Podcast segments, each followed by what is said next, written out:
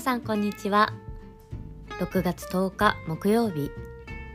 ラジオミナテラのお時間になりました。このポッドキャストでは人と自然にいい暮らしをコンセプトに生活に役立つ星からのメッセージをお届けしています。ナビゲーターは森岡時和です。それでは早速今日のテーマに入っていきましょう。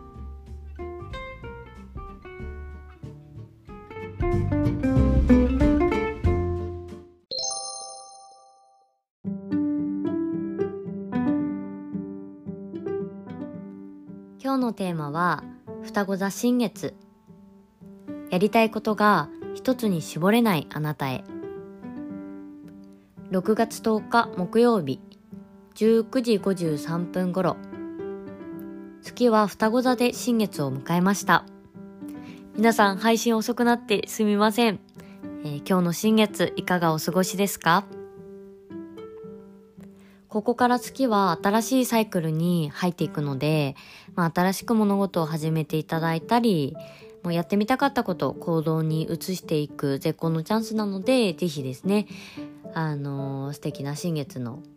サイクルを過ごしていただければなと思うんですけど、ちょうど2週間前の5月26日がですね、伊手座の満月でしたね。で、この日は2021年最大のスーパームーン、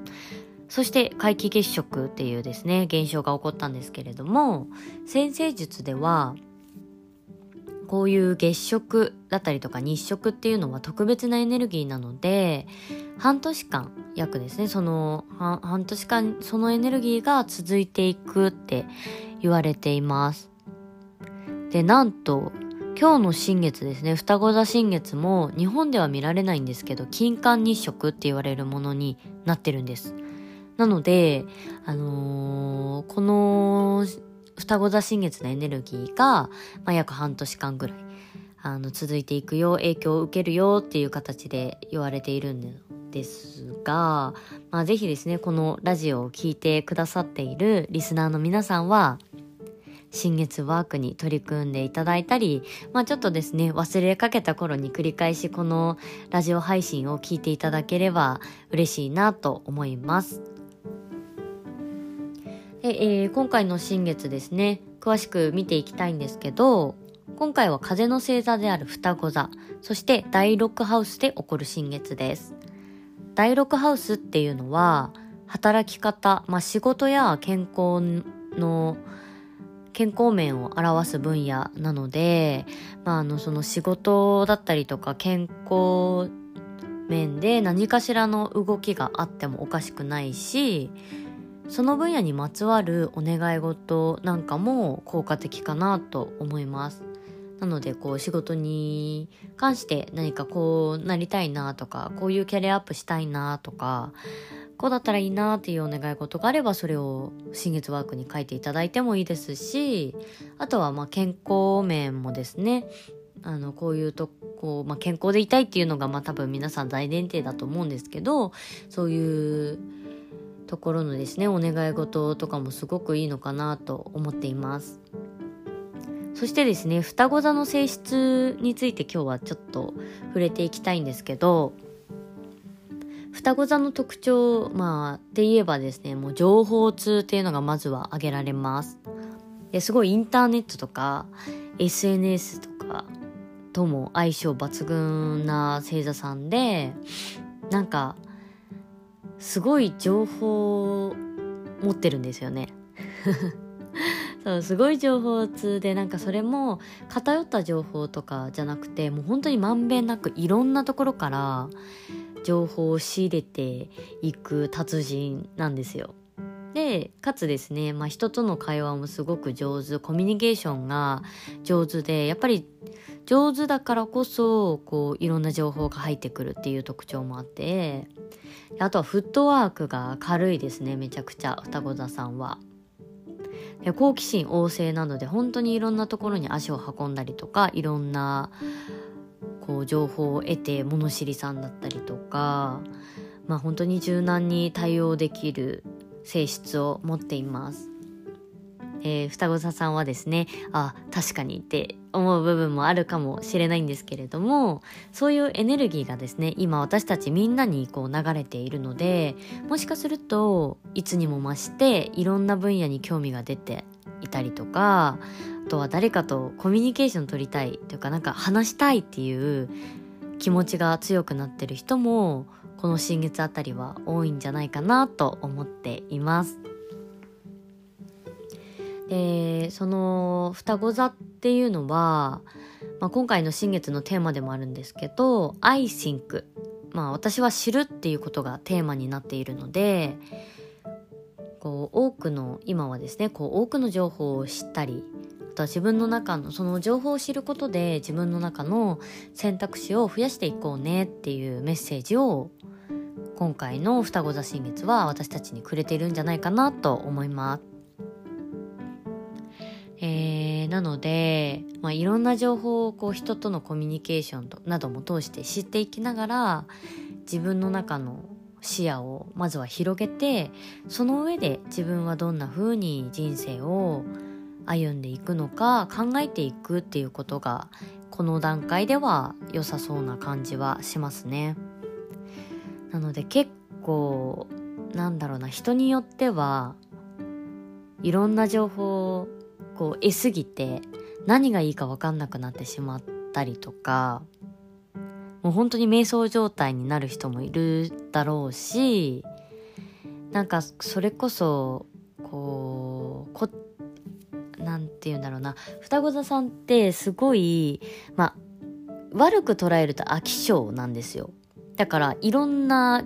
興味関心がコロコロ変わっていくまあでも見方を変えればすごいフットワークが軽くてなんかその一つの物事に固執しないっていうあの良さもあるんですけど、まあ、本当にその人によってはその一つに物事を絞れないことに対して劣等感を抱いたりとか悩む方も多分出てくると思うんですね。まあ、まさに私がそういうタイプなんですけどなんかこういろんなことに興味を持って結局自分が何をやりたいのかがわからないみたいなそんな状態の人とかも多分いるのかなと思いますがまあ宇宙のその星からのエネルギー的には今はもうそういう時期だし、まあ、世の中的にも結構今ってこう、まあ、副業が OK だったり今までは一つの仕事をずっと続けていくのがすごくステータスとして良かったものがもう副業なんか当たり前になりつつあるし仕事もやっぱりフリーランスが多くなってきてこうもうえじゃああなた何をしてるの？っていう聞かれた時にたくさんの名刺を持ってる人とかもやっぱり多く出てきているのでまあその多様性っていった面ではすごいこの双子座のエネルギーがかなり強く今は今の時代は出てるのかなと思います。なのであのその一つに物事を絞りたいっていう風なのをもともと性質として持っているこう大石座さんだったりとか、まあ、私ですね。とかさそり座さんとかヤギ座さんとかはもしかするとこのエネルギーはちょっと辛かったりとか悩みのこう種になってるなんていうこともあるかもしれません。そう。ねなんかこの星の状況を見てうわーそういうことか自分が今悩んでたのってそういうことかってはすごい思うんですけどまあ本当に見方を変えればやっぱり情報がたくさんあるっていうことはあの選択肢が増えるっていうことだし視野も広がるっていうことなので今は全然こう何かに決まってなくてもそういうふうに情報を集めてこれから決めていく前の段階なんだって思っていただければいいのかななんても思っています。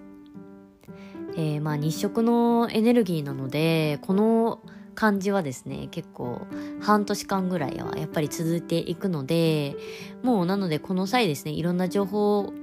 もういろんな違う全然違う分野からとかでもいいのでたくさん収集して興味もたくさん移り変わるぐらいで大丈夫です。もうふっかるでいきましょうここらの半年間は。できっとこの半年間で得たものっていうのは今年の末12月以降皆さんの中で選択肢っていう武器に変わっていくのでそこは安心してもらっていいのかなと思います。であと双子座さんにそうまつわる話で言うとなんか私がそうやってこういろんなことに興味を持ってなんか自分結局何がしたいかわかんないってなっている時にすごい救われたのが TED。あの英語のスピーチの TED を私昔よく見ていたんですけどそのスピーチしてる人でエミリー・ワワプニワプニックさんっていう人がですねあのいてその人のスピーチでそういうふうにコロコロコロコロ移り変わっていく人とかいろんないろんなところに興味が向く人のことをマルチポテンシャライトって、えー、言うんですよっていうスピーチがあったんですよ。でなんかすごいそれを聞いた時にうわ私これだみたいな感じで思っていてなのでそのリスナーさんの中にももしそういう風な悩みを抱えている方がいたら是非このエミリーなんだ？エミリー・ワプニックさんっていう人のですね TED を聞いていただくかもしくはあの multipotentialite ってネットで検索していただくといろいろあの出てくるのでコラム読んでみていただければなと思うんですけど今日ちょっとこのままネットの記事読んでみますね。なんかそのマルチポテンシャライトの特性っていうのが新しい分野に飛び込みどっぷりハマってたくさんの情報を吸収して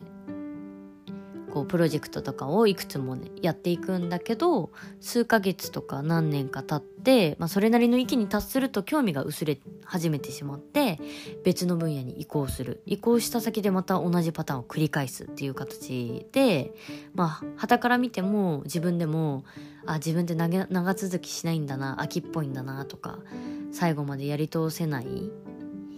とかなんかそういう風になんか何者でもない自分とかになんかこう悩む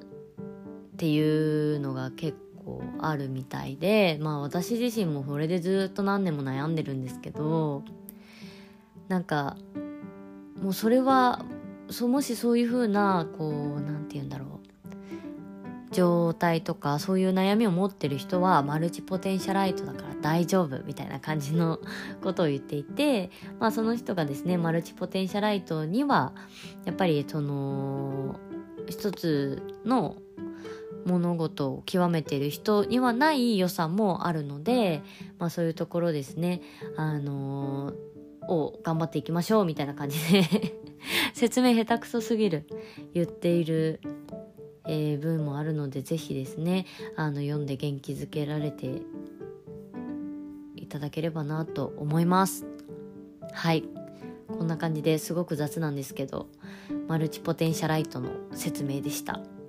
まあでも本当に双子座さんって本当にそういうマルチポテンシャライトがめちゃくちゃ合ってるのかなと思いますしやっぱり多様性の時代で今は何でもねなんかじゃあ結局何がしたいのって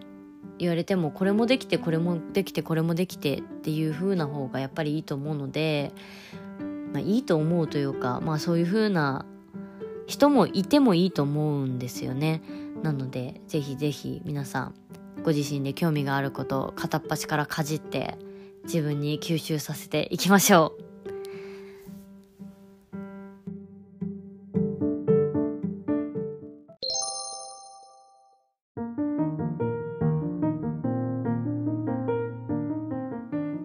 そしてもう一つ皆さんにお知らせしておきたいのが今ですね双子座には月と太陽とあと水星も滞在しているんですけどこの水星っていうのがですね5月30日から6月23日まで双子座で逆行しているんですよ。でまああのその逆行とかって何なのかっていうと、まあ、今年の初めに全天体が巡行して物事がトントン拍子に進む期間がありましたっていうあのラジオ配信をさせていただいたんですけどその巡行っていうのは物事がトントン拍子に進んでいく状態のことを言って逆に逆行はまああんまりこう物事がうまくこう進まなかったりとか逆にその進まないからこそ現状を見直すといい期間っていうふうにですね先生術では言われているんですね。で具体的に今回その彗星が逆双子座で逆行しているんですけどその影響っていうのが彗星って交通とか情報とか通信とすごい主に関係しているのでなんかあとコミュニケーションもそうですねなんでそこら辺にエラーが起きやすいっていう風には言われています。なので、まあ、あのー、車を運転する人だったら車の運転ちょっといつも以上に気をつけたりとか、あとは、あのー、情報とか通信とかも結構エラー、まあ、例えば Wi-Fi の接続がなんかうまくいかない、今までうまくいってたのに、みたいな感じのとかも起きやすいし、あとは、何ですかね、その、例えばコミュニケーションにおいてはこう言葉のちょっとニュアンスの違いだったりとかテキスト打つこうものでの違いとかわかんないですけどなんかそういった面とか少しですねあの一回読み返してから送るとかなんかそういった面は結構エラーが起きやすい時期ではあるので、まあ、今月23日ぐらいまでなので、ちょっと気をつけて見直ししていってください。我が家もですね、カニ座の旦那さんが家の Wi-Fi とですね、電気量が安くなるプランの見直しをこないだしてて、うわーなんか水星逆行っぽいってすごい思っていたんですけど、まあでも実際私も iPhone を格安 SIM にちょっと前に変えて携帯料金かなり削減にもつながったりとかしていったのでなんかこれを機会にですね逆行期間にそういう通信系の見直しとかもですね是非やってみるといいのかなと思うので一応おすすめでした。であとはですねあのー、木星が今魚座に入っているのでちょっと予習期間っていうことで7月28日でしたかね。その辺までは、ちょっとこう、身の回りで起きていく出来事が、2022年、22年だから来年ですね。来年のご自身のですね、なんか幸運のきっかけになるような出来事だったりするので、ちょっとその辺も見つつ、